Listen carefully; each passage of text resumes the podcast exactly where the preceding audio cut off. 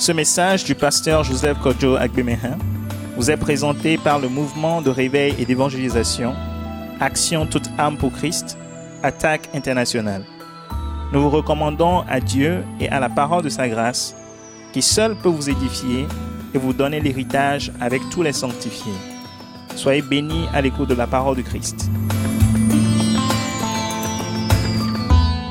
Nous allons encore acclamer le Seigneur. Alléluia.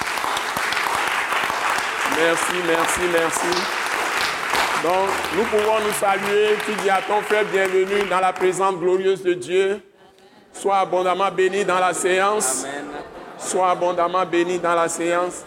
Bienvenue dans la présence glorieuse de Dieu. Bienvenue dans la présence glorieuse de Dieu. Sois abondamment béni dans la séance. Bienvenue dans la présence glorieuse de Dieu. Bienvenue dans la présence glorieuse de Dieu. Sois abondamment béni. Alléluia. Béni dans la présence glorieuse de Dieu. Abondamment béni. Bienvenue. Merci beaucoup d'avoir supplié au vide. Au vide incidentel. béni. Merci. Donc, euh, je remercie vous tous qui êtes là parce que le Seigneur a fait une grande promesse à nous, ces saints. Il dit là où deux ou trois sont réunis en son nom, il est au milieu d'eux.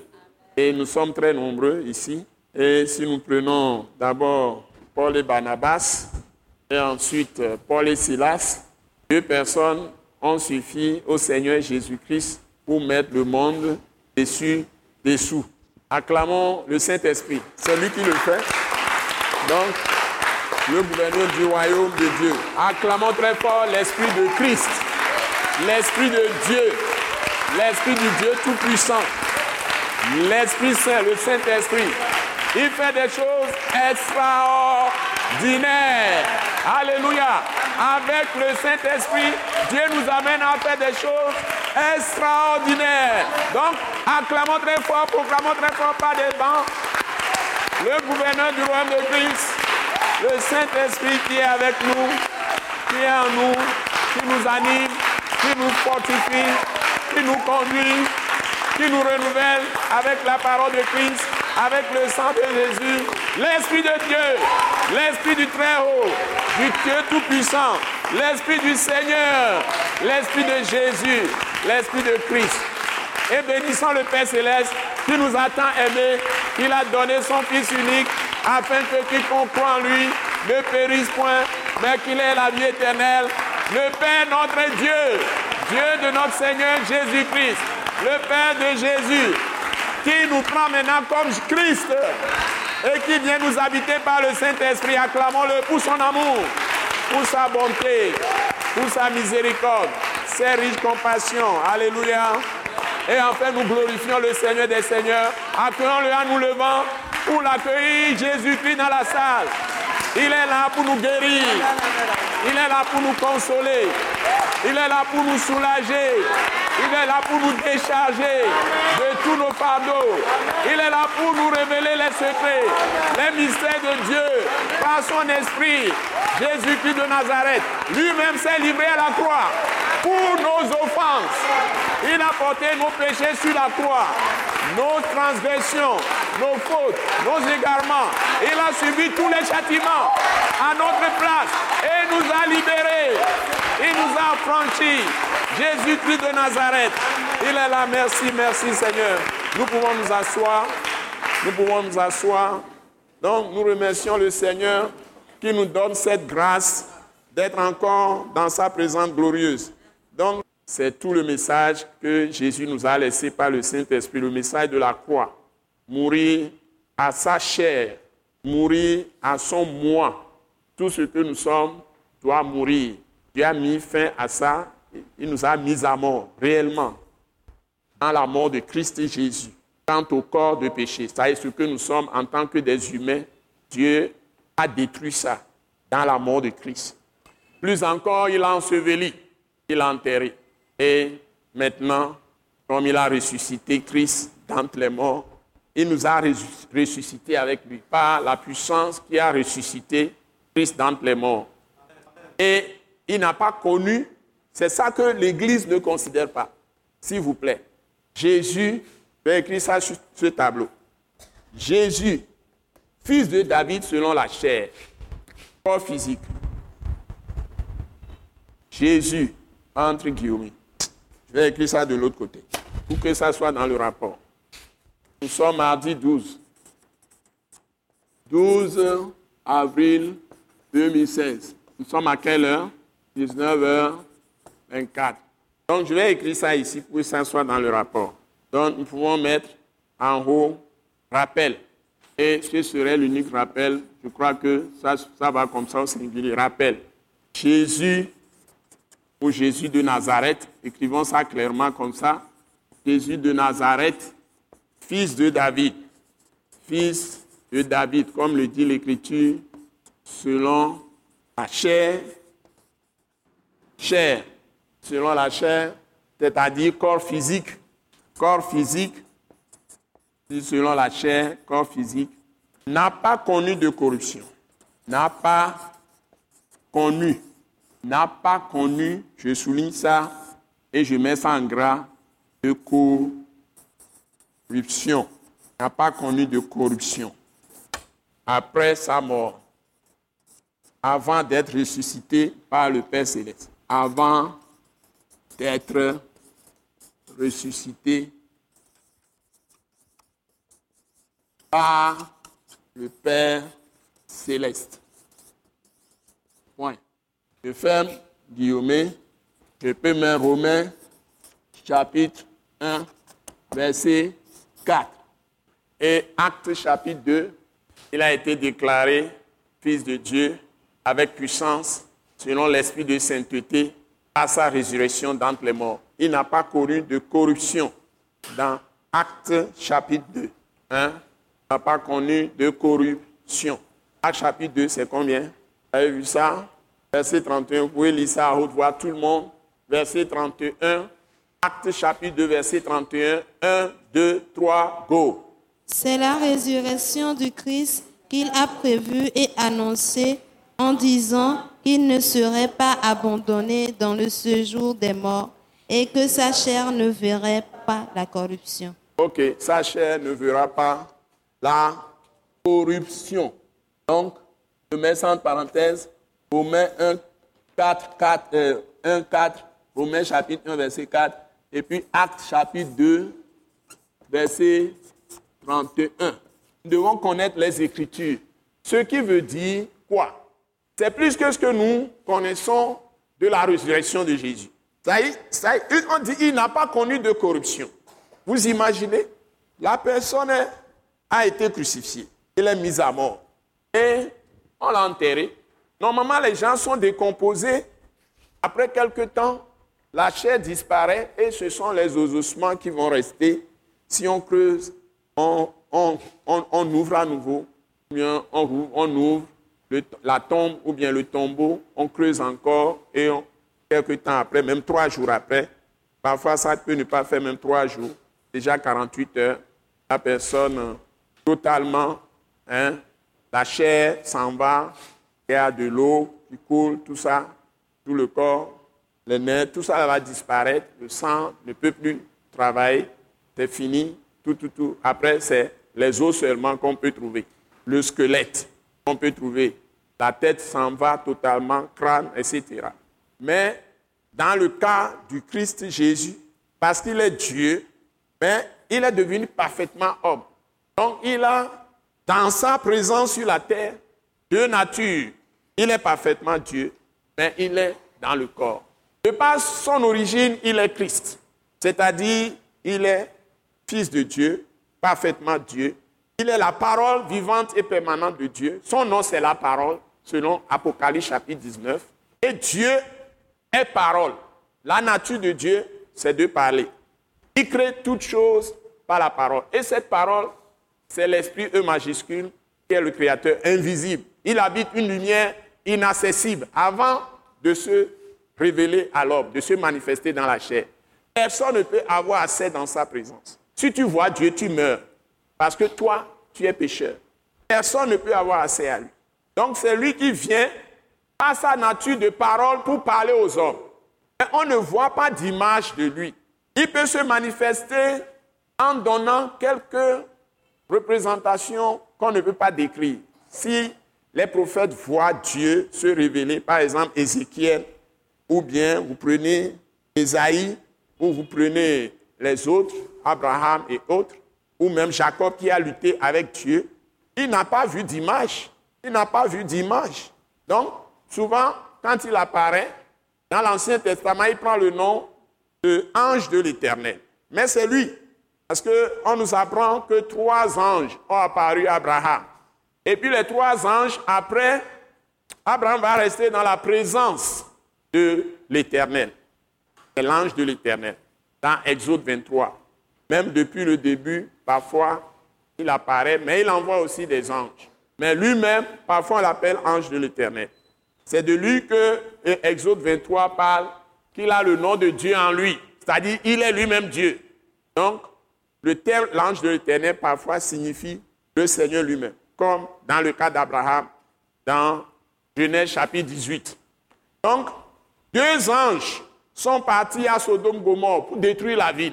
Et c'est ces deux anges qui continuent à opérer, qui vont sortir l'autre de la ville qui vont conduire l'autre jusqu'à le mettre en sécurité avant de détruire Gomorrhe et Sodome et Gomorrhe. Mais l'Éternel, qui qu'on appelait au départ parmi ces trois comme trois anges, était dans la présence de, de Abraham. Et on n'adresse pas de prière à des anges. Nous l'avons vu dans l'Apocalypse avec qui? Tout au début de l'Apocalypse. Avec qui? Avec l'apôtre Jean. Donc on n'adresse pas de prière aux anges. Quand même quand nous prenons par exemple, euh, oui, c'est ça, nous prenons Jean dans l'Apocalypse, il veut s'agenouiller devant l'ange, l'ange dit, bon, je suis un serviteur comme toi, adore Dieu. Donc, Jésus a envoyé son ange pour révéler les choses à, à Jean. Et Jean a rencontré Jésus lui-même aussi, dans le même chapitre, pas une représentation. Ceinture d'or, donc sa personne les pieds comme terrain poli, etc., décrit. Si vous allez dans Ézéchiel chapitre 1, vous verrez les représentations avec les, chérubins, des, créatures qu'on ne peut même pas décrire exactement. On ne peut pas, avec des roues, toute une histoire où vous ne pouvez rien comprendre. Et c'est quand vous voyez la représentation, ça y est, Dieu se manifeste à vous, que vous allez vous rendre compte que c'est des choses que vous ne pouvez même pas décrire exactement avec les termes humains. Vous allez essayer d'écrire ça, mais vous ne pouvez pas le dire exactement. Mais vous seul, vous savez ce que vous avez vu. Et ça reste dans votre conscience, dans votre esprit. Donc, je vous le dis parce que Dieu m'a fait aussi grâce d'avoir certaines expériences de sa manifestation pour le Seigneur Jésus-Christ. Hein. Je l'ai vu quelques fois. Donc, vous n'allez rien comprendre. Vous ne pouvez pas décrire ça même avec, si vous, vous prenez le bic, vous voulez écrire, vous ne pouvez pas décrire ça exactement. Vous allez avoir problème pour trouver les mots. C'est comme ça. Dieu est mystère. Dieu est mystère. Il n'est pas comme homme. Et son intelligence n'est pas limitée comme la, euh, la nôtre. Il connaît tout à l'avance. Il connaît tout le passé. Il connaît tout le présent. Il connaît l'avenir. Il connaît des milliards d'hommes. Tous ceux qui sont. Il connaît toute leur histoire. Il peut les étaler devant. Vous allez voir par vidéo tout ce que les gens ont fait de A à Z. En quelques fractions de secondes ou bien en quelques, à peine une minute, Dieu peut vous révéler une histoire de 100 ans. Vous n'allez rien comprendre. En lui, il n'est pas déterminé par le temps. Donc, et le Seigneur, notre Dieu, qui maintenant est révélé à nous par le, Seigneur Jésus-Christ comme notre Père, il est le détenteur de toute la puissance pour créer toutes choses. Et toute la puissance pour créer toutes choses, c'est sa parole. Et on nous dit que celui qu'on appelle Christ, c'est lui la parole. Ou c'est lui sa parole. Mais vous allez le comprendre que lui-même, il est quelque part et Jésus est quelque part et sa parole. C'est possible ça? C'est-à-dire, on dit, mon bien-aimé frère, par exemple, à photo, Fulbert est là. Et puis sa parole aussi est différente, est à part. Ça peut marcher ça? Puisqu'il nous a créé à son image. Et son intelligence aussi va être une autre personne à part. Ou bien ça marche? Ou son esprit c'est-à-dire sa conscience ou son esprit d'intelligence aussi va être quelque chose séparé à part. Parce que toute la pensée de Dieu, toutes les révélations de Dieu se donnent à l'Esprit de Christ. Et c'est l'Esprit maintenant qui écrit la parole écrite, ou qui donne la parole écrite. Donc, est-ce que tu peux séparer l'Esprit de Jésus de Jésus lui-même? Donc, tout ça, c'est un mystère. Ça veut dire quelque chose que l'homme ne peut pas comprendre ou bien décrire, ou même expliquer, comprendre par son intelligence. Ça ne va pas, parce que nous, notre intelligence est cartésienne. C'est-à-dire que le mot qui caractérise l'intelligence humaine, on l'appelle philosophiquement, je vais vous l'écrire au tableau, le mot qui définit l'intelligence ou l'esprit de l'homme, ce que notre esprit est, les philosophes l'appellent, dites-le moi, philosophie humaine. Les philosophes l'appellent comment? Dites-moi, philosophe humain, c'est-à-dire raisonnement humain. Comment on appelle l'esprit C'est-à-dire humain, philosophe, humain, voilà. Comment on appelle ce qui détermine notre esprit, esprit humain Ce qui détermine notre esprit humain. Notre esprit humain. Qu'est-ce qui détermine ça? Qu'est-ce que l'esprit humain accepte? Et a arrivé à maîtriser C'est quoi? La raison. On l'appelle encore quoi? À la raison, derrière la raison. Très bien, vous avez trouvé les deux. Acclamez le Seigneur, vous l'avez trouvé. Donc, acclamez le Seigneur. Donc, c'est la raison, philosophiquement. Tout ce que la raison ne peut pas expliquer là, on doit rejeter ça. Et derrière ça, il y a la logique. C'est ça toute la démarche de tous les raisonnements des hommes. Et c'est ça qui conduit à l'approche, conduit, conséquence, approche scientifique, technologique, tout ça, c'est mathématique, approche scientifique.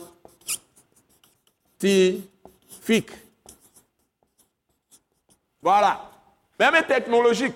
Et tout ça, c'est fondé sur la mathématique. C'est pourquoi vous devez être bien en mathématiques. Sinon, vous ne pouvez pas réussir dans les choses que les gens font à haut niveau. Vous allez faire l'informatique, vous allez faire eh, médecine, vous allez faire ceci, tout ça. Vous devez être capable d'expliquer et tout ça doit vous conduire ici, philosophe humain. Hein, ça, c'est une parenthèse, étoile. Je suis en train de le faire exceptionnellement parce qu'il y a beaucoup de pasteurs ici, il y a beaucoup d'évangélistes, des hommes de Dieu, des femmes de Dieu, et il y a des docteurs ici qui enseignent la parole de Dieu partout. Donc nous devons connaître les choses, comment les humains, les philosophes humains, les gens de cette terre, selon le système babylonien, selon tout ce qu'il y a dans, sur cette terre, ce qu'ils font, même avec les... Maintenant, ils parlent de ressources humaines, et puis ils parlent des, des sciences euh, euh, au niveau de, des sciences sociales, on peut aller dans la parapsychologie ou je ne sais pas. On ne veut pas maintenant expliquer certaines choses, mais on va mettre ça dans, dans le côté où on ne peut pas expliquer.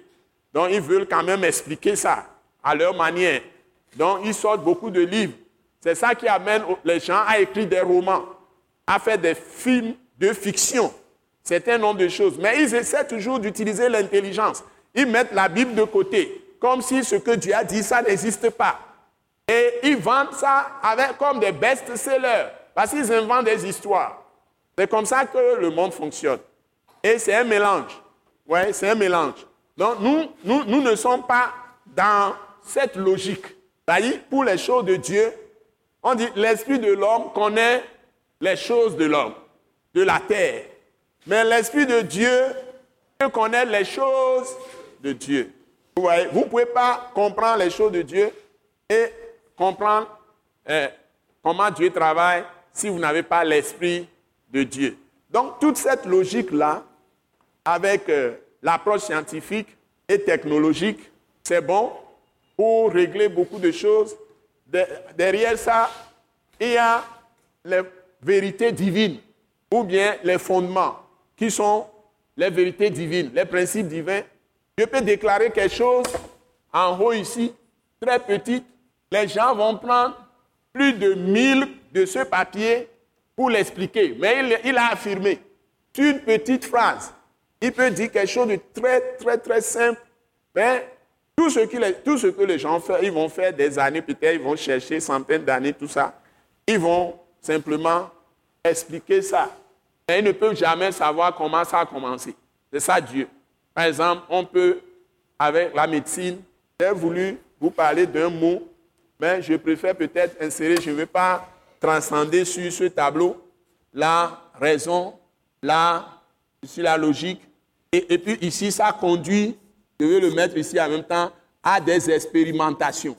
Expérimentation. Il y a des maladies que Dieu envoie pour punir les gens. On n'a pas encore cerné comment il faut faire pour guérir. Ils n'ont pas encore trouvé la solution. Mais Dieu, lui, peut guérir ces maladies. C'est ce que je veux vous dire. C'est-à-dire, il y a des maladies.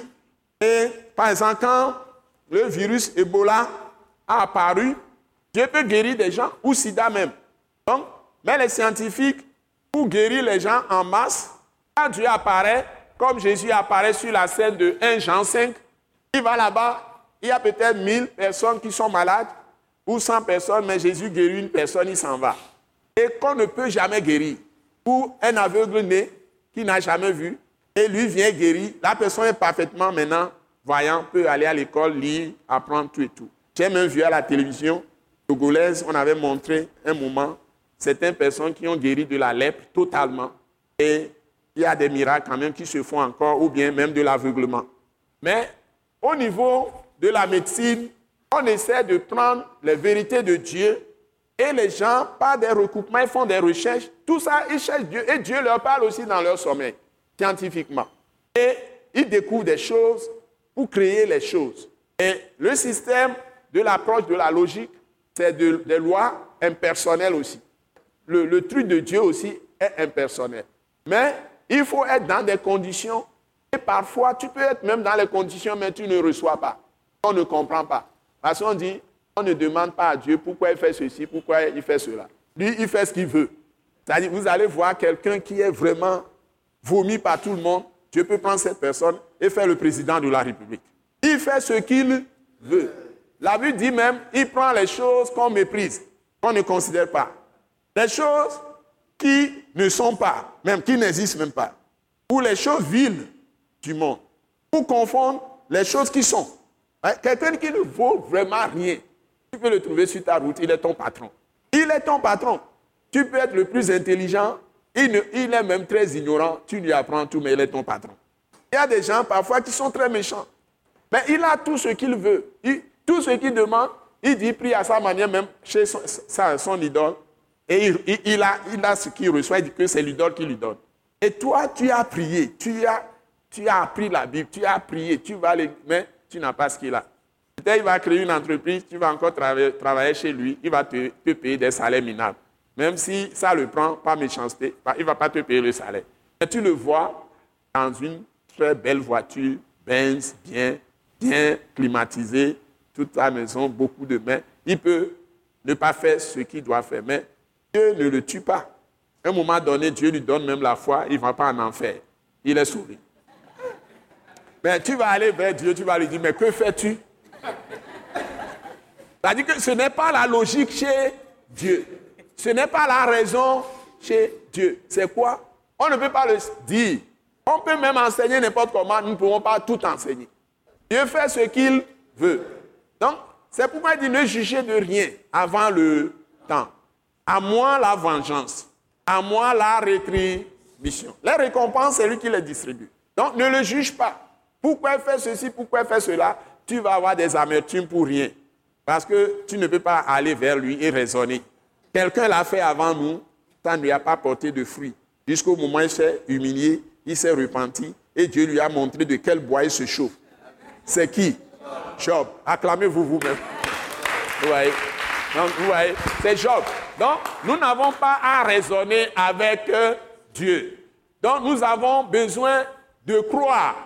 Et s'il nous a accordé la grâce d'avoir la foi, la foi c'est un don, nous devons déjà savoir que nous sommes les privilégiés de toute la terre. Donc, c'est ça l'approche.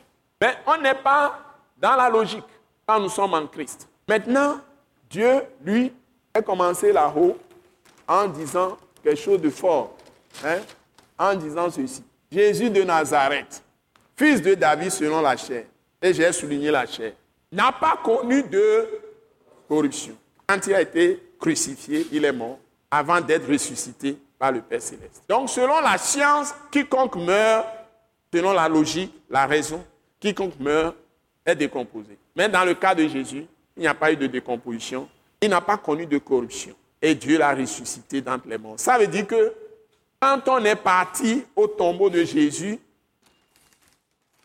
le jour où il est ressuscité, bon, donc je continue la première page. Donc n'oubliez pas ça. Maintenant, la science passe par l'esprit humain avec la logique, tout ça, les expérimentations, tout ça, pour arriver à découvrir ce que la vérité a affirmé. Donc il n'y a pas de contradiction. C'est Dieu qui a donné l'intelligence humaine. Et elle est limitée. Que Dieu vous bénisse. Donc nous continuons. Donc ne dites pas aux gens de ne pas aller à l'école. Ça, c'est un mensonge. Tout le monde doit aller à l'école. Tout le monde doit pousser ses études jusqu'au niveau où Dieu le lui a permis. Exploiter ses potentialités. Ça vous permet de comprendre aussi les choses de Dieu. Il n'y a pas de contrat parce que l'intelligence, la logique, tout ça, c'est Dieu qui l'a créé. C'est lui qui nous a créés comme ça. Mais nous ne sommes pas que intelligence. Nous sommes d'abord esprit. Où il vient, qui est la conscience? Et puis il y a l'intelligence qui gouverne toute notre personnalité, mais il y a cinq choses dans l'âme. C'est dans l'âme que l'intelligence se trouve. Et puis ensuite, notre corps physique. Donc nous sommes trois choses qui est quand même un. Dieu aussi est trois choses, mais un. C'est comme ça qu'il s'est révélé. L'arbre aussi est trois choses, mais un. A les racines, a le tronc même, mais a aussi les branches. Vous, n'y pouvez rien. Tout arbre a ça. Vous ne pouvez pas séparer les branches du tronc, ni le tronc des racines. Nous sommes d'accord? On n'a pas discuté avec les gens. Si les gens ne veulent pas comprendre que Dieu s'est manifesté, ça s'est révélé à nous, il dit qu'il est notre Père, pas Jésus-Christ. Il avait dit depuis l'Ancien Testament, mais la révélation n'était pas complète. C'est quand Jésus est venu que les choses sont très claires. Et il s'est révélé à nous lui-même encore comme fils. Et c'est le fils qui est venu en personne. Il s'est laissé crucifier. Il a été annoncé comme personnalité divine, créateur, tout ça, depuis l'Ancien Testament, par les prophètes. Et comment il, viendra porter nos péchés? Lui, il est là depuis le commencement, avant les hommes, la création de la terre, tout ça. Il était là depuis pour ce but-là. Et la Bible dit qu'il a été crucifié dans le ciel avant de descendre. Et la Bible dit que toute la Bible même a été écrite en toute la création. Dites Amen. Ça, c'est Romains chapitre 1. Ouais, Dieu même a écrit la parole de Dieu même dans toute la création. Quand vous parlez des galaxies, vous parlez des tas de trucs, tout ça là, Job en a parlé avant que les gens ne créent tout ce qu'ils sont en train de créer pour perdre les gens. Que Dieu vous bénisse. Chaque peuple découvre une partie. Les Chinois ont découvert une partie. Les Japonais ont découvert une petite partie. Les Africains ont attrapé une petite partie. Les, les Gaulois ont attrapé une petite partie, etc. Mais c'est Jésus qui est la pleine révélation. Les Juifs aussi ont attrapé une petite partie. Ce n'est pas les Juifs seulement qui ont reçu la révélation. Parce que Job, n'est pas de la lignée d'Abraham. Qui sait ça Il n'est pas de la lignée d'Abraham. Il, semble que c'est le livre le plus ancien de la Bible, mais il n'est pas d'Israël. Job, je suis désolé, il est de l'Orient. Mais il n'est pas de, Jérusalem. Il n'est pas de, la lignée d'Abraham. Sachez que Abraham est apparu après que d'autres étaient déjà là depuis. Il y avait Adam, il y avait Caïn qui a, après a tué son frère Abel. Il y avait eu les, les il y avait eu les Enoch et autres, ils sont nombreux, Mathushela, etc., etc., etc., jusqu'à arriver à Noé. Abraham est venu après. Nous sommes d'accord? Donc, donc, ne rentrez jamais dans une secte. C'est-à-dire les gens qui veulent tout expliquer par leur intelligence, convaincre les gens par leur intelligence. Ce n'est pas comme ça qu'on annonce l'évangile.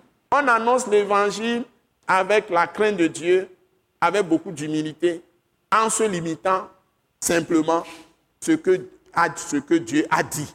Un point, un trait. On ne vous a pas envoyé pour convaincre les gens à comprendre méticuleusement à expliquer tout ce que Dieu n'a pas expliqué aux gens. Les gens vont poser toutes les questions et tu deviens super connaisseur pour répondre à tout. Ce n'est pas pour ça que Dieu t'a envoyé. Dieu t'a envoyé de dire aux gens que Jésus est mort pour leurs péchés. Et il est ressuscité des morts. S'ils croient en lui, ils recevront le pardon de leurs péchés. Et ils vont hériter la vie éternelle et l'immortalité. C'est ça. Mais avant que Dieu ne t'envoie, ce que nous ne savons pas, que nous ignorons, c'est que les gens cherchent Dieu. Dieu ne suscite jamais.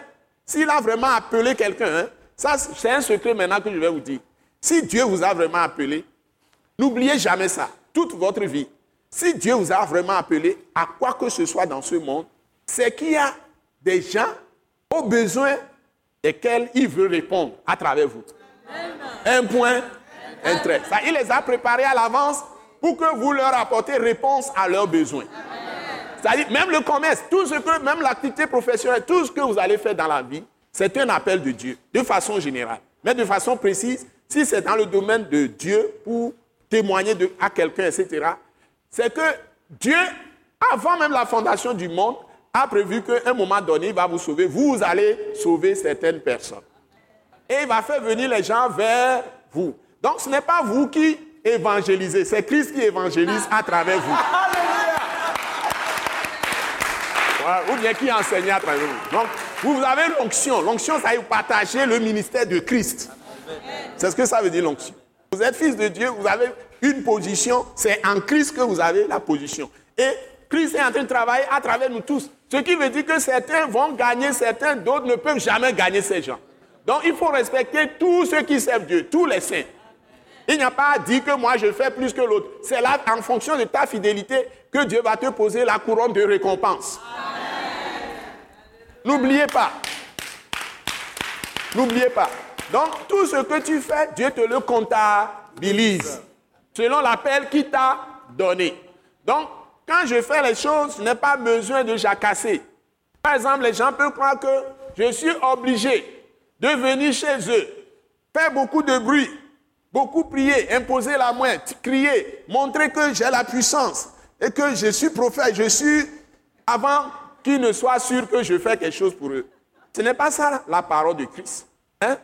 Il y a plein, plein de gens quand ils ont commencé à me voir à la télévision, ils, me donnent des recueils, ils me donnent des choses. Moi, je prie pour eux, je fais des choses, j'ai même oublié. Après, les gens rappellent.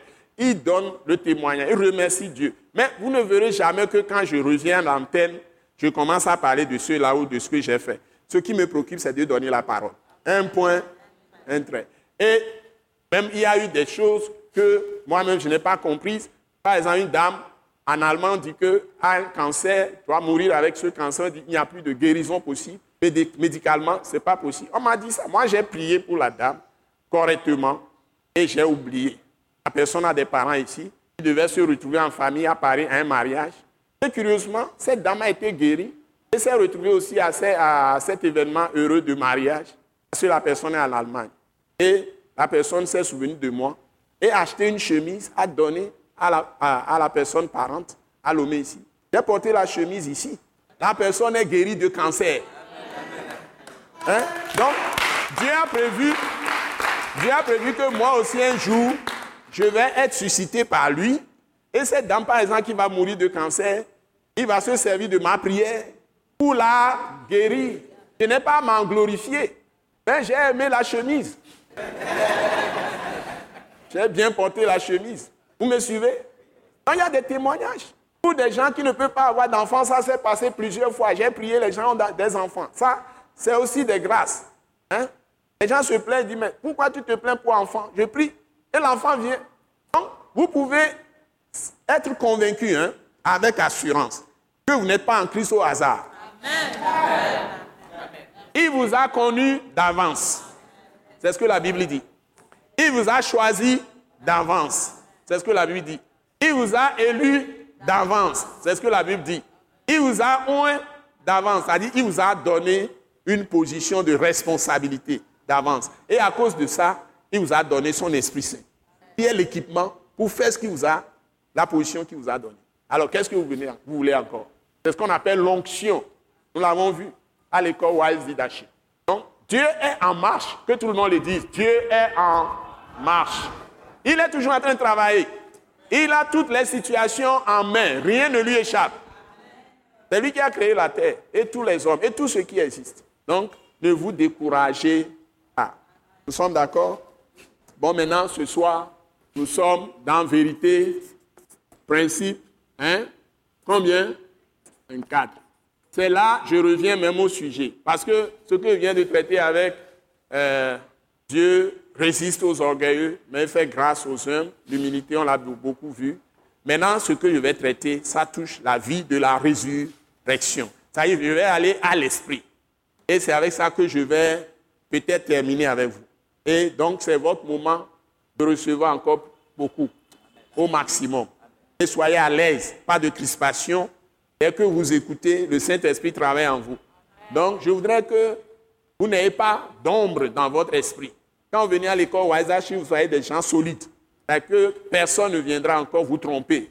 Donc, les faux docteurs sont nombreux aujourd'hui. Même quand vous allez lire des livres, quand les livres comportent des erreurs, vous saurez tout de suite. Christ n'a jamais parlé ces langages. Il dit aux gens, pourquoi mes paroles n'entrent pas, ou bien pourquoi ne comprenez-vous pas mon langage? C'est parce que vous n'êtes pas mes brebis. Et il dit, mes brebis entendent ma voix, c'est-à-dire connaissent mon langage. Alléluia. Il y a un langage de Christ, s'il vous plaît. Si vous ne parlez pas ce langage, le diable entre en vous. Donc, je n'ai pas besoin de vouloir expliquer les choses de Jésus et aller prendre des images, des, fétiches, des vaudous ou des, des, esprits de divination comme enfants et autres. Parce que le langage de Jésus, n'est pas le langage du monde, ce n'est pas le langage des religions, ce n'est pas le langage des traditions, ce n'est pas le langage des juifs, ce n'est pas le langage de la loi, ce n'est pas le langage des vaudous, rien du tout. Il a son langage, pas son esprit. Et quand vous n'êtes vous pas bien assis ou bien assise dans la connaissance de Christ, vous ne maîtrisez pas la parole de Christ et que vous entendez ces, ces choses, on est en train de corrompre votre intelligence. On est en train de corrompre votre intelligence. Si vous n'y prenez garde, vous êtes séduit, vous allez croire que c'est le Saint-Esprit qui agit en vous, alors que ce sont des esprits de divination. J'ai écrit une phrase hier, hier même. J'ai écrit Le ministère de l'Esprit n'est pas la pratique de la divination. Après avoir écouté beaucoup de gens, j'ai écrit ça. Le ministère de l'Esprit n'est pas la pratique de la divination. Il y a beaucoup d'esprits de divination dans les enseignements que les gens font. Je veux dire que les gens, ils reçoivent, selon eux, des messages, ils reçoivent des choses. Mais ce qu'ils reçoivent ne vient pas de l'Esprit Saint, ça vient des esprits de divination. Les esprits de divination peuvent deviner et savoir ce qui est vrai et l'annoncer. Ce qu'ils disent, c'est vrai. Ils vont vous dire que vous portez un tricot rouge sur votre habit que personne ne peut voir. Ou bien sous votre veste, on ne voit pas le tricot, même c'est sous, votre euh, euh, chemise et puis vous mettez la veste dessus. Peut dire que vous portez un tricot jaune. Et vous dites c'est vrai. Il peut dire que vous avez connu, euh, ou bien votre grand-père s'appelle tant. Vous allez dire que c'est vrai, etc., etc. Mais ce n'est pas l'Esprit de Dieu. Je suis désolé. Il peut vous dire quand vous êtes parti ici, ce que vous avez fait, vous avez vécu, ou bien il y a, dans votre enfance, vous avez eu tel problème. Vous allez dire oui. Mais ça ne vient pas de Dieu. Ce n'est pas parce qu'ils ont dit ce qui est vrai sur votre vie on les appelle les esprits de divination. Les esprits de divination sont aussi des esprits qui devinent. C'est tout à fait établi. Vous vous transportez tout de suite. Et vous allez dans Acte chapitre 16, je crois. Vous le trouvez tout de suite. Parce que la, jeune, dame ou la jeune fille que les gens utilisaient pour deviner. Et cet esprit-là, on l'appelle l'esprit de Python. Hein, c'est l'esprit de divination. Hein, qu'est-ce qu'elle dit? Elle dit clairement, il est encore médité, ça ne fait pas longtemps, elle dit clairement que, elle, écrit aux gens que les, hommes là, hein, ils vous annoncent les paroles du Très-Haut. Il a dit, elle a dit des choses qui sont vraies. Chaque fois que les apôtres passent, elle fait ça. À un moment donné, l'Esprit de Dieu qui est en Paul, le Saint-Esprit qui est sur lui, l'Esprit Saint ou l'Esprit de Jésus ou l'Esprit de Christ ou l'Esprit de Dieu, qui est en lui et qui est sur lui, lui a donné le discernement, l'esprit de discernement de savoir que ça, ça ne vient pas de Dieu, que c'est un esprit de divination. Mais pour amplifier ça, vous sachez que c'est l'esprit de serpent. Ils ont dit l'esprit Python. Bon, ce que vous appelez Mamiwata, tout ça, c'est le diable qui a donné ce nom. C'est toujours le même diable. Il n'y a pas un esprit qu'on peut qualifier de nom qui soit autre que le diable. Un point, un trait. Le diable, ça dit, c'est un terme neutre. Ça peut être Satan lui-même, le chef, ou un esprit impur, ou bien démon. C'est un terme neutre. Quand on dit diable, dit que c'est un esprit de mensonge, c'est un esprit de, un faux esprit, un esprit impur, un esprit mauvais ou un démon. C'est tout. C'est ce que tout ça veut dire. Devil, le diable. Ça peut être Satan lui-même. Ça, ça veut dire simplement l'adversaire de Dieu et de l'homme. Il est ennemi de Dieu et de l'homme. C'est tout ce que ça dit. Mais quand on dit le diable, calomniateur, menteur, meurtrier, depuis le commencement, c'est neutre. Ils ne font que le mal, l'esprit du mal. Donc, la Bible, version parole de, vie, l'appelle l'esprit du mal. Un point trait. Tout ce qui est esprit du mal. Ça peut être Satan lui-même, le chef de ces démons. Ça peut être les esprits de famille même. Ça veut dire que vos parents ont fait des alliances. Pas de fausses adorations, des idoles, des fétiches, dans les forêts, dans les maisons, les arbres, dans les eaux, tout ce qu'on peut avoir dans ce monde. Hein? Et tout ce qui touche à l'occultisme, hein? tout ce qui touche à la magie ou sorcellerie. C'est la magie qu'on appelle encore la sorcellerie. C'est-à-dire pour tuer les gens, pour faire vraiment du mal. C'est ça qu'on dit sorcellerie. Donc tous ces esprits-là, c'est le même terme, c'est-à-dire le diable. Et le terme diable veut dire calomniateur. Il invente des histoires, des mensonges pour nuire, pour faire du mal. Et leur chef, c'est ce qu'on appelle adversaire, c'est ça Satan. Là, on l'écrit avec S majuscule. Mais tous, ils sont diables. Les Anglais l'appellent devil, c'est ça, non? C'est pas devil? C'est devil, bien, c'est pas devil. C'est tout. Donc, vous ne devez pas mélanger les informations. Vous ne devez pas mélanger les langages. Donc, vous parlez comme la bouche de Dieu. Dieu ne peut jamais commencer à parler à, et il va utiliser des termes occultistes pour donner sa parole. Il utilise ainsi parle avant les prophètes. Il dit quoi? Ainsi parle l'Éternel. Ainsi parle le Seigneur ton Dieu. Et chaque fois on dit la parole de Dieu fut adressée à tel. La parole de Dieu fut adressée. Donc, c'est sa parole. Et sa parole a des terminologies. Donc, vous pouvez prendre plusieurs prophètes, vous allez trouver les mêmes formulations. Par exemple, quand je prends euh, le prophète Esaïe, parfois il y a certains termes que le prophète euh, Jérémie aussi utilise. Donc, vous avez les mêmes termes parfois. Même si vous prenez Esaïe et vous allez à Michée, Michée chapitre 4 par rapport à Esaïe chapitre 2 je crois. Hein? Donc, la montagne de Dieu sera au-dessus de toutes les montagnes de la terre. Vous allez voir qu'il y a presque les mêmes termes que les deux prophètes sont en train d'utiliser. Le langage est presque le même. Hein? Si vous prenez aussi les, euh, les, évangiles, il y a des tests de Luc, il y a des tests de Luc qui correspondent presque aux tests de Matthieu et aux tests de Marc. Qui a constaté ça Hein? Merci. Et on les appelle les évangiles comment? Les évangiles, on les appelle les évangiles, les trois évangiles. Matthieu, euh, Matthieu Marc, Luc, synoptiques. Les évangiles synoptiques. Ça veut dire qu'il y a parfois des passages entiers qui sont presque le même. Mais ils ne sont pas écrits par les mêmes auteurs. C'est-à-dire Matthieu, ce n'est pas Matthieu. Marc, c'est le témoignage de Pierre à travers Marc. Et Luc, c'est avec Paul. Hein? Donc, qui est docteur, lui, il est très méticuleux. Les docteurs sont méticuleux. Donc, il écrit avec une certaine exactitude. Et il fait beaucoup de fouilles, beaucoup de recherches. Et celui-là, parfois, tu prends cette thèse, c'est pratiquement la même chose que tu as lu dans Matthieu. C'est étonnant, mais c'est la vérité. Par exemple, tu prends Luc 11 et tu prends Matthieu 12 tu vas voir parfois des phrases, les phrases se ressemblent. Donc, Dieu a un langage. Le Saint-Esprit a un langage, c'est le même. Dieu, c'est l'Esprit. Jésus a un langage. J'insiste là-dessus. Donc, vous devez apprendre le langage, non pas de Louis II, non pas de parole de vie, non pas de français, Bible français courant, non pas euh, si on va dans les, euh, versions françaises là, euh, anglais, anglophone aussi. Hein? Euh, King James Bible. Je ne, veux, pas dire, que vous apprenez leur langage. Je dis apprenez le langage de Christ. Parce qu'il y a certains aussi, qui s'attachent à certaines versions. Si tu changes de langage, ils ne sont pas d'accord.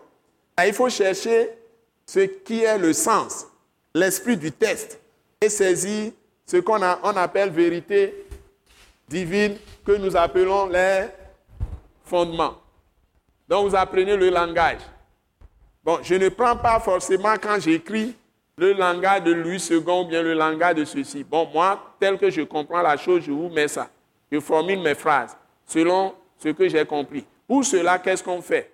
Autant que cela puisse être possible selon tes moyens, tu essaies d'avoir au moins trois versions. Et quand tu lis d'abord Louis II, tu peux lire dans une autre version ce que la Bible dit. Comme nous n'avons pas les originaux nous-mêmes, tu peux avoir différentes versions. Donc, et tu essaies de comprendre exactement le texte quand tu fais tes recherches en lisant plusieurs versions. Maintenant, nous venons à la vérité principe numéro 24. Je vais l'annoncer ce soir avec le premier test. 1 Samuel 3. On est obligé de commencer. Allons-y. Père Céleste, merci. Nous allons commencer maintenant vérité numéro 24. Vérité principe numéro 24. Daigne nous enseigner, Père Céleste, par ton Saint-Esprit. Ouvre notre entendement spirituel, approfondis notre connaissance de la parole de Christ. Et donne-nous les clés de tous les mystères que tu veux nous donner dans vérité, principe numéro 24. Reçois toute la gloire au nom de Jésus. Amen. Allons-y, s'il vous plaît. Vous êtes là, 1 Samuel chapitre 3. 1, 2, 3, go. Le jeune Samuel était au service de l'Éternel devant Élie. La parole de l'Éternel était rare en ce temps-là. Les visions n'étaient pas fréquentes. En ce même temps, Élie, qui commençait à avoir les yeux troubles et ne pouvait plus voir, était couché à sa place. La lampe de Dieu n'était pas encore éteinte. Et Samuel était couché dans le temple de l'Éternel où était l'arche de Dieu On a fait l'onction, on a vu le Saint-Esprit, tout et tout. On a vu le temple. Et tel que d'abord Dieu avait fait dresser la tente d'assignation, c'est comme ça que ça a commencé. Après, il y a eu le tabernacle. Et puis, il y a eu le temple qui est venu. Donc, quand Dieu a ordonné à Israël de lui construire une tente d'assignation, Dieu voulait habiter au milieu du peuple. Donc, il veut descendre et se manifester parler au peuple. On entend sa voix. Il parle avec Moïse, son serviteur, à l'intérieur, mais souvent Dieu peut parler en descendant au niveau de ce que nous allons voir tout à l'heure. Donc il y a trois parties. Il y a le parvis. Le parvis, c'est là où le peuple reste. Ceux qui sont du peuple, ils ne sont pas appelés dans la présence de Dieu. C'est l'Ancien Testament. Donc c'est celui qui l'a appelé comme prophète, Moïse, et d'autres prophètes, à ceux-là, ils venaient sur eux à un moment donné, mais ils ne restaient pas en eux. Et ils, donnaient, ils venaient aussi sur les sacrificateurs et sur les rois. Donc, Dieu qui est esprit venait sur eux et il peut parler à travers eux, faire des choses. Il peut faire entendre sa voix et puis repartir. Mais il ne demeurait pas en eux. C'est dans le Nouveau Testament quand Dieu est devenu homme et qu'il a habité dans le corps et il a pris notre corps de péché là. Il a été fait péché quant à son corps selon sa chair. Il est fils de David. Ça veut dire qu'il peut être maintenant identifié parfaitement à nous. C'est pourquoi il est mort pour nos offenses, nos péchés, nos iniquités, tout ça. Il les a enlevés par sa mort. Et quand il est ressuscité, il a été glorifié. Donc il a uni en quelque sorte le ciel, l'humanité, la nature de l'homme. Maintenant, il l'a uni à la nature de Dieu et il a glorifié ça. Ça veut dire que Dieu peut maintenant habiter dans les hommes et se montrer partout et faire de grandes choses. Donc Dieu peut prendre notre corps comme habitation à travers Christ, Jésus. C'est ça, c'est ça le, la manifestation de Dieu. C'est en quelque sorte Dieu veut se substituer à nous et porter tous nos fardeaux et être à l'aise maintenant, non plus être à l'extérieur, ne pas vivre nos problèmes, mais il est venu C'est comme il est venu chez nous, dans notre propre maison, pour vivre tout ce que nous vivons comme tentation, tout ça. Et il a été tenté en toutes choses, mais lui n'a pas péché. Et il a vaincu le péché de par son obéissance, tout ça, à lui-même, à toutes ses exigences. Et pour enlever totalement, détruire le péché, s'est livré à la mort. Parce que le salaire du péché, c'est la mort. Donc il a payé le prix. Et le diable ne peut plus rien réclamer sur notre vie. Nous qui sommes maintenant en Christ Jésus par la foi. C'est ça. C'est une substitution, une transaction de nous remplacer pour accomplir sa propre loi, mais détruire en même temps le fruit de notre désobéissance qui est le péché. C'est ce que Dieu a fait. Maintenant, quand nous sommes avec Dieu dans l'Ancien Testament, cela n'était pas encore fait et les gens ne peuvent pas être dans la présence de Dieu. Et les gens doivent être, ceux qui ne sont pas appelés directement, doivent être très loin. C'est le lieu public, on appelle le parvis. Ensuite, il y a le lieu où les sacrificateurs ont fait leur service pour le peuple. Donc, tout le monde ne peut pas aller directement chez Dieu, mais Dieu a choisi des gens qui vont plaider pour son peuple. Les gens amènent des animaux dans le temps pour demander pardon pour leurs péchés, expier leurs péchés, pour que Dieu à nouveau leur pardonne tout ça. Et ce sont les sacrificateurs qui font ce travail. Ils vont prier pour le peuple. Donc, Dieu a fait construire un lieu pour venir là-bas et qu'on fasse le service là-bas pour qu'il soit favorable au peuple. Donc, le lieu où les sacrificateurs viennent, on appelle ça le lieu saint. Le premier lieu où le public reste, c'est parmi. Le lieu où Dieu rencontre les sacrificateurs, c'est le lieu saint. Maintenant, il y a un endroit où il peut apparaître et parler directement, une fois par an, au souverain sacrificateur. Et là aussi, on fait sacrifice pour tout le peuple. Bon, ce, là, ce qu'on fait comme sacrifice au niveau des sacrificateurs, c'est individuel. Mais une fois par an, le souverain sacrificateur doit faire un sacrifice pour l'expiation des péchés de tout le pays. Par exemple, quand le gouvernement du pays pêche contre Dieu, ou le roi, etc., Dieu peut amener des calamités sur le pays et tuer beaucoup de gens dans le pays. Par exemple, quand David avait fait l'erreur de faire le recensement du peuple, ce que Dieu n'avait pas aimé, Dieu a tué dans le peuple combien de gens? Qui connaît l'histoire? Combien de gens? Dieu a tué combien de gens? Dieu a envoyé son ange avec l'épée. Beaucoup de gens sont morts en, Israël. Combien?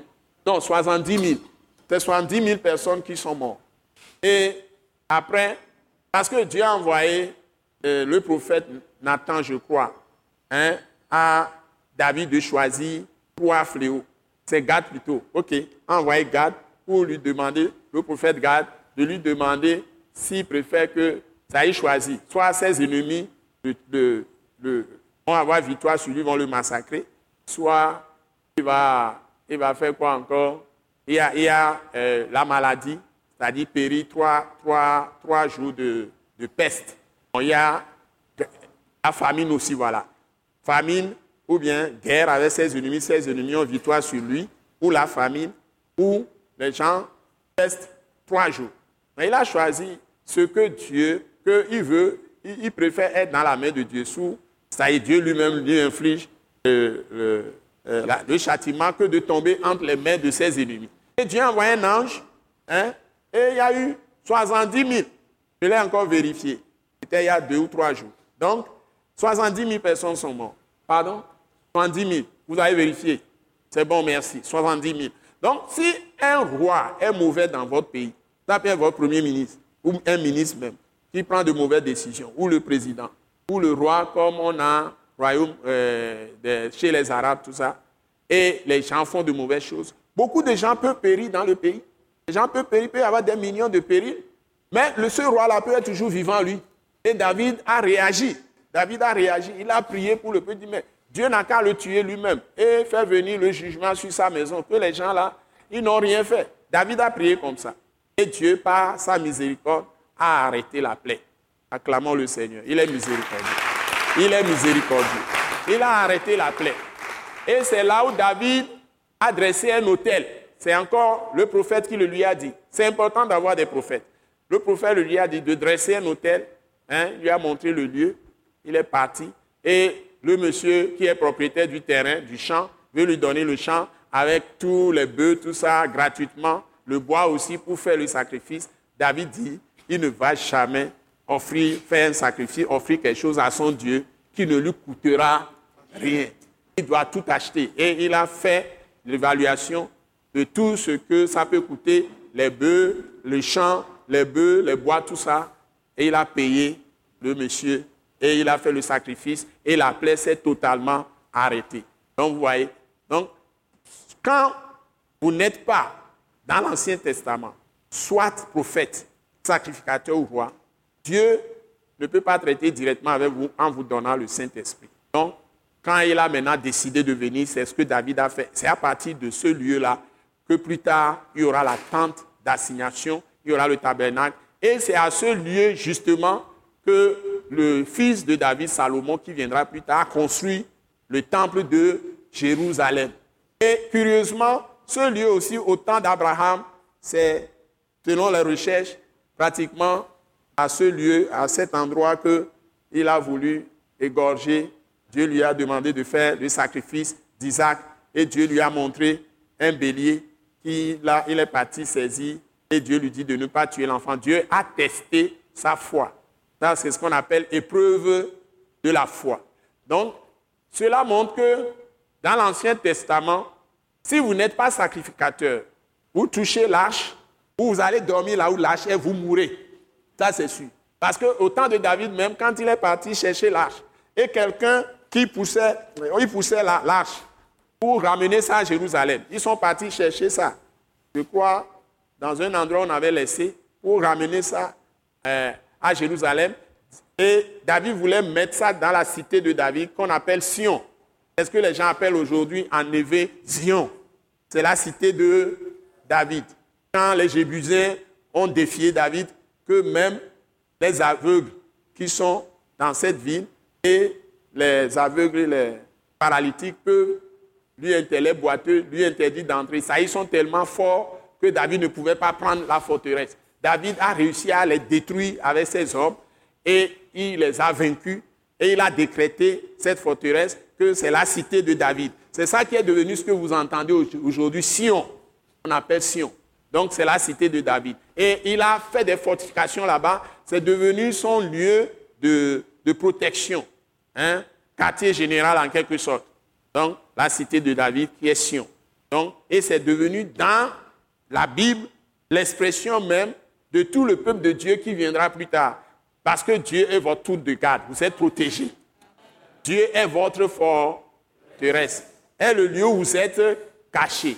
Il est le rocher de votre vie. L'ennemi ne peut pas entrer. Vous voyez, tout ça, c'est euh, des paraboles en quelque sorte. Et c'est l'image, l'ombre des choses que nous en Christ Jésus. ok. Donc, maintenant, si vous êtes dans la tente d'assignation, ou vous êtes dans le, euh, disons, le tabernacle, ou bien vous allez au niveau du temple, il y a le parvis, séparé par un voile du lieu saint.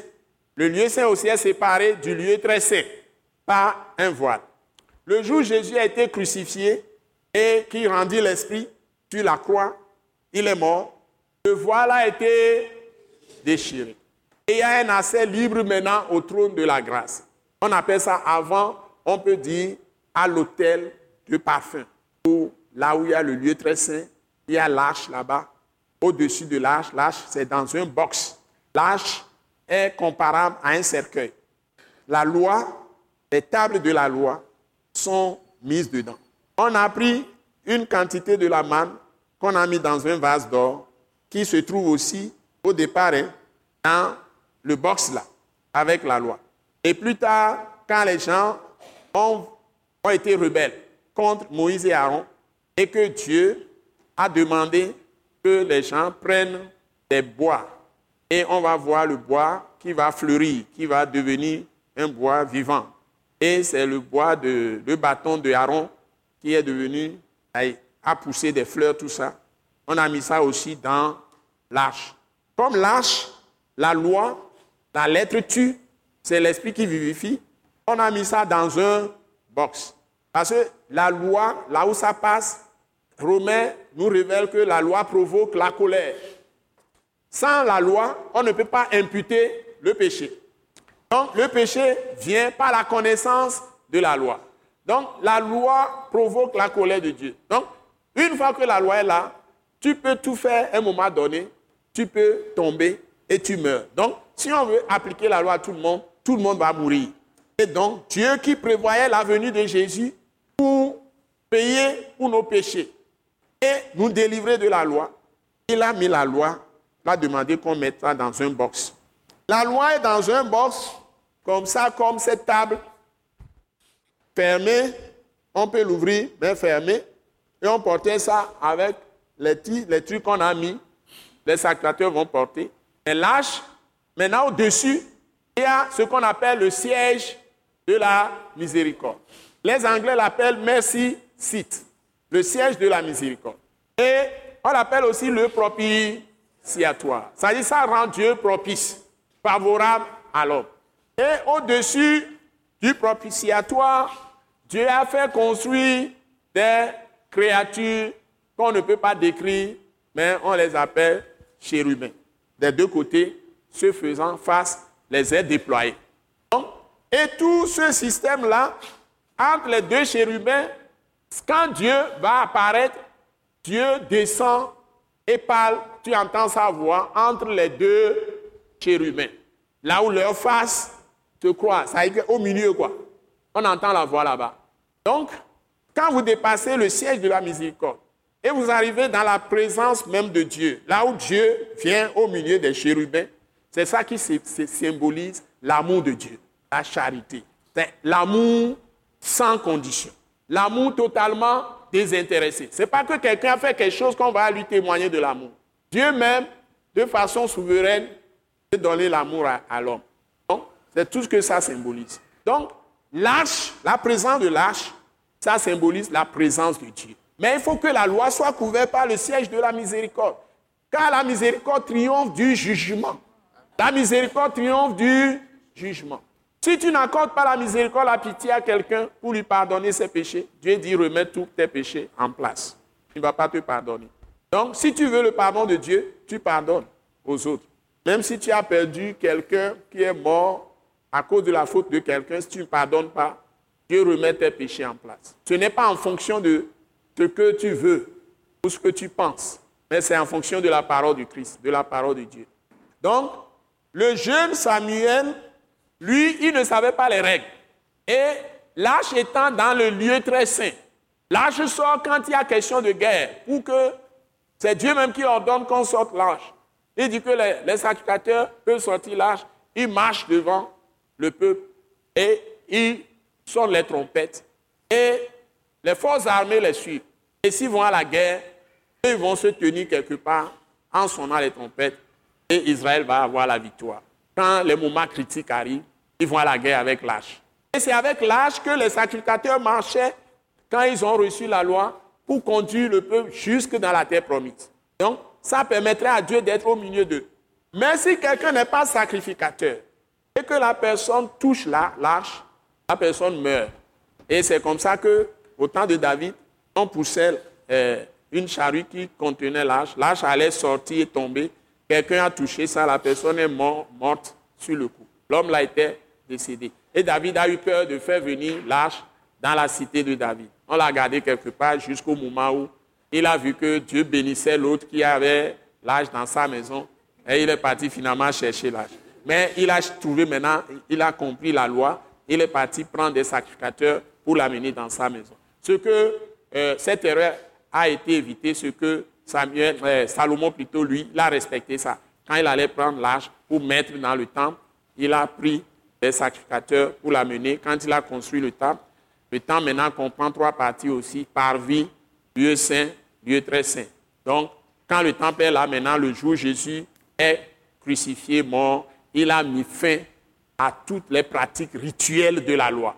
Donc, c'est pourquoi la Bible dit dans Romains 10, verset 4, que Christ est la fin de la loi. Pour que nous ayons la présence de Dieu maintenant en nous et avec nous, sans condition, par la foi seulement en Jésus-Christ. Bon, qu'est-ce qui se passe?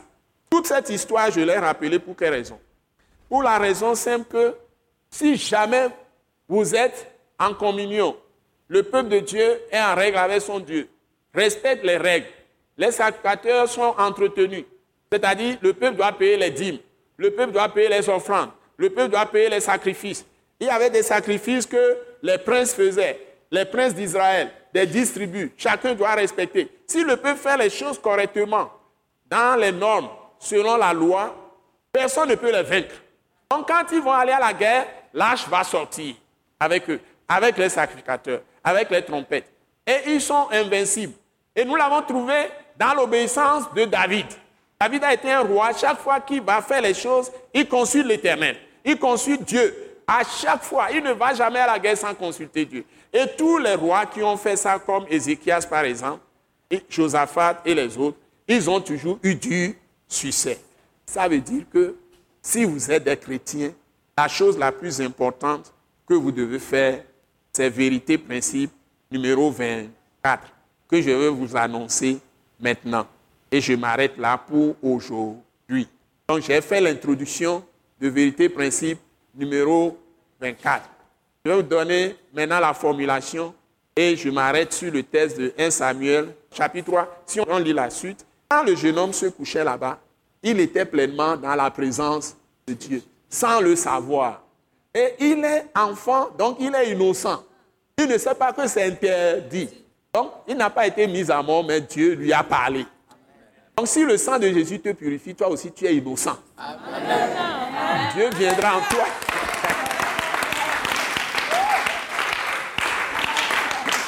tu retrouves la virginité sans péché. Tu es vierge. Et Dieu vient en toi et il sera toujours avec toi. Donc un péché non confessé t'empêche d'avoir la présence de Dieu. C'est tout ce que je vais vous montrer pour le moment. Avec un Samuel 3. Contentez-vous de ça pour le moment. Les plats succulents sont devant. Ok? Je vais vous formuler maintenant la vérité principe. Donc, j'ai écrit ça comme ça. La présence de Dieu est ce qu'il faut rechercher le plus. Donc, VT principe numéro 24. VP numéro 24.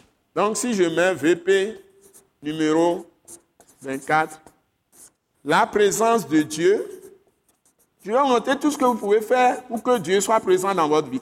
La présence de Dieu, la présence de Dieu est ce qu'il faut rechercher le plus dans toute ta vie. La présence de Dieu est ce qu'il faut rechercher le plus, rechercher le plus dans toute ta vie.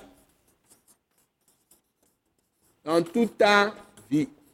Quand tu te lèves chaque matin, commence déjà à rêver et à aspirer avoir la présence de Dieu avec toi dans tout ce que tu vas faire toute la journée, dans toute ta vie, virgule. Car le Saint-Esprit est capable de tout. Voilà ce que j'ai écrit. Car le Saint-Esprit est capable de tout. Nous allons voir beaucoup d'illustrations. Car le Saint-Esprit est capable, je vais souligner capable, est capable de tout. Que personne ne vous trompe. Je vais vous le démontrer à la suite. Vérité principe numéro 24. Tel que Jésus formait ces gens, c'est ça qu'on appelle l'école du Nouveau Testament. Donc, il vous forme dans son esprit, il vous établit dans l'esprit. Et c'est ça ce qu'il est venu faire. Et vous pouvez apprendre les métiers, l'esprit va vous conduire à apprendre votre métier, à faire votre école, à faire votre métier. L'esprit va vous conduire dans tous les domaines. Et aussi, homme comme femme, Chacun doit cultiver la présence de Dieu. Si vous ne le faites pas, l'ennemi glisse souvent dans nos choses. Et ça peut détruire, l'ennemi peut détruire tout un pays, amener des désordres, tout entier, être dans la violence, des tueries partout. Vous voyez ça sous vos yeux. Les gens font de violence gratuite, n'importe quoi. Ça peut venir dans les villages, ça peut venir dans les villes et l'ennemi glisse. Vous pouvez avoir la bonne volonté n'importe comment, vous pouvez être juste n'importe comment et vous allez mourir bêtement parce que vous allez avec des gens qui sont utilisés par le diable. Donc, surtout pour les histoires de couple, vous allez dormir avec les serpents finalement dans vos lits. Donc, vous devez faire attention. Donc, vous devez être vigilant. Et vous ne devez pas avoir des compagnies, n'importe quelle compagnie. Vous ne devez pas prendre n'importe quel enseignement. Vous ne devez pas lire n'importe quoi et vous abreuver de n'importe quoi. Même à la télé, il y a plein de choses. Il y a des chants même que les gens ont conçus, conçus les paroles qui véhiculent. Ça va mettre des choses en vous. Ça va bloquer l'esprit. Ça va vous amener quelque part. Mais si vous êtes dans l'esprit, vous recherchez le plus la présence de Dieu et Dieu est présent, vous allez discerner ces choses. L'esprit va vous montrer tout de suite que ça, ça ne, ça ne vous convient pas. Comment l'esprit le fait? Vous sentirez un malaise en vous. Vous n'aurez pas en paix. Vous allez sentir que quelque chose ne va pas. Et vous allez peut-être éteindre votre télé. Après, si vous voulez suivre l'information. La grande chose que moi je suis aujourd'hui, ce sont les informations. Le monde est tellement pollué. Donc, et tu es en relation avec, ton Dieu par sa parole, par la prière, par la communion fraternelle. C'est la seule chose qui nous sauve. Par là, tu vas avec ceux qui sont aussi animés du désir d'être dans la présence de Dieu. Tu ne vas pas avec les gens qui veulent simplement vivre comme ça en l'air. Éviter ça. Et ce qui est aussi très très sérieux, que Dieu a, souligné depuis l'Ancien Testament, que Jésus a souligné, que les apôtres ont souligné, les prophètes de l'Église primitive ont souligné, vraiment dans les épîtres, c'est que les mauvaises compagnies corrompent les bonnes mœurs. vous pouvez être des justes sans. Mais si vous avez quelqu'un de pollué, un seul au milieu de vous, il peut vous polluer tous. Je vous le répète. Vous pouvez être fort n'importe quoi, juste 100 ou même 200. Il peut y avoir un seul pollué. Il va vous driber, il va vous amener si vous ne faites pas, vous ne discernez pas. Il peut vous amener tous dans la boue. C'est comme ça la vie. Que Dieu vous bénisse. Amen. Donc, évitez les mauvaises compagnies. Merci. Nous allons maintenant essayer de donner. La prière, c'est les mêmes. Les requêtes, c'est les mêmes. On les répète toujours. Donc, Dieu n'a qu'à nous aider. Tout ce que vous avez entendu aujourd'hui, que nous comprenions ces choses, nous soyons établis tous dans la vérité et que nous évitions tous les pièges. Et que Dieu nous donne surtout cette présence, de sa propre présence. Quoi. Commencez à prier comme ça et puis le Seigneur va agir. Amen. Acclamons très fort le Seigneur. Alléluia. Merci, Dieu nous aime. Dieu dit, il n'est pas un injuste pour ne pas tenir compte de vos bonnes œuvres. Il vous récompense. Dis Dieu me récompense. Parce qu'il est bon pour moi. Et il est fidèle à sa parole. Au nom puissant de Jésus-Christ. Amen. Maintenant, recevons cette proclamation. Père céleste, merci pour cette grâce, merveilleuse, par laquelle tu as introduit les nouvelles choses. Les anciennes choses sont passées. Toutes choses sont devenues nouvelles. Et je te remercie de ce que par le sang de Jésus et au travers de son corps brisé pour mes iniquités, j'ai accès à toi directement dans ta présence glorieuse, à ton trône de grâce. Pour obtenir miséricorde. Et trouver grâce. Pour tous les besoins de ma vie. Merci d'avoir fait de moi la lumière de ce monde, le sel de la terre, ton fils, par Jésus-Christ, ton héritier, par Jésus-Christ, co-héritier avec Christ. Merci de ce que je ne manque plus de rien. Et que tu m'as tout donné en Jésus-Christ. Et que tu m'as scellé de ton Saint-Esprit. Merci de m'avoir rempli de ton Esprit Saint. Qui est ta présence glorieuse en moi. Qui est ta présence sur moi. De ce que je suis en Christ. Et que Christ est en moi l'espérance de ma gloire. Je te remercie, Seigneur, de ce que tu ne me quittes jamais et que tu demeures toujours en moi. Quand je traverse les eaux, je ne peux jamais être naufragé, ni englouti. Quand je traverse le feu, je ne peux jamais être brûlé. Parce que tu es là pour me secourir car c'est toi qui me délivre de toutes mes détresses.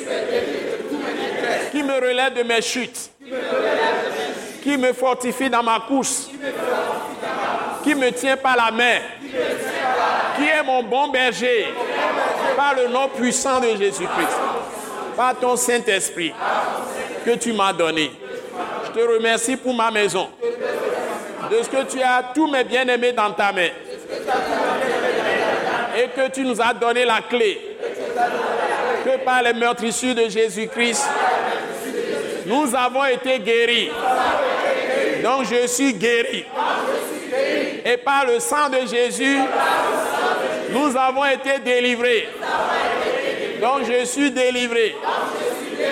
Et je suis à la brèche pour que tous les miens soient aussi guéris et délivrés.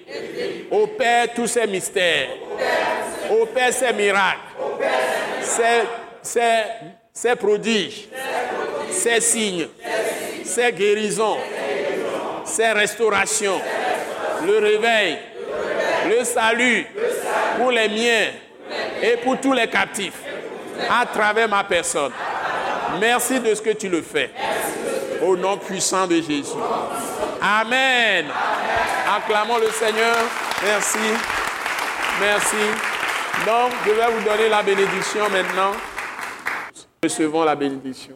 Et maintenant, que la grâce merveilleuse de notre Seigneur Jésus-Christ, l'amour de notre Père céleste, la communion du Saint-Esprit soit avec nous tous. Que le Père céleste fasse lui sa face sur nous tous et qu'il manifeste sa gloire dans nos vies car nous sommes sa gloire. Que le Père céleste nous remplisse de sa glorieuse lumière et que partout nous soyons la lumière des gens qui sont dans les ténèbres. Que le Père céleste fasse de nous le sel de la terre et que partout nous sommes là où il y a dégradation, là où il y a dégénérescence des mœurs, là où il y a souillure, nous enlevions tout cela, que nous, assainissons tout le pays et partout nous allons. Que le Seigneur fasse en sorte que cette parole qu'il a donnée à Josué devienne notre portion. Partout foule notre pied devienne notre territoire. Et que par la puissance du sang de Jésus et par la puissance du Saint-Esprit, toute montagne soit déplacée devant nous. Toutes les embûches soient ôtées. Et que nous marchions avec assurance et avec dignité et gloire avec Dieu. Au nom puissant de Jésus-Christ. Amen. Acclamons très fort le Seigneur.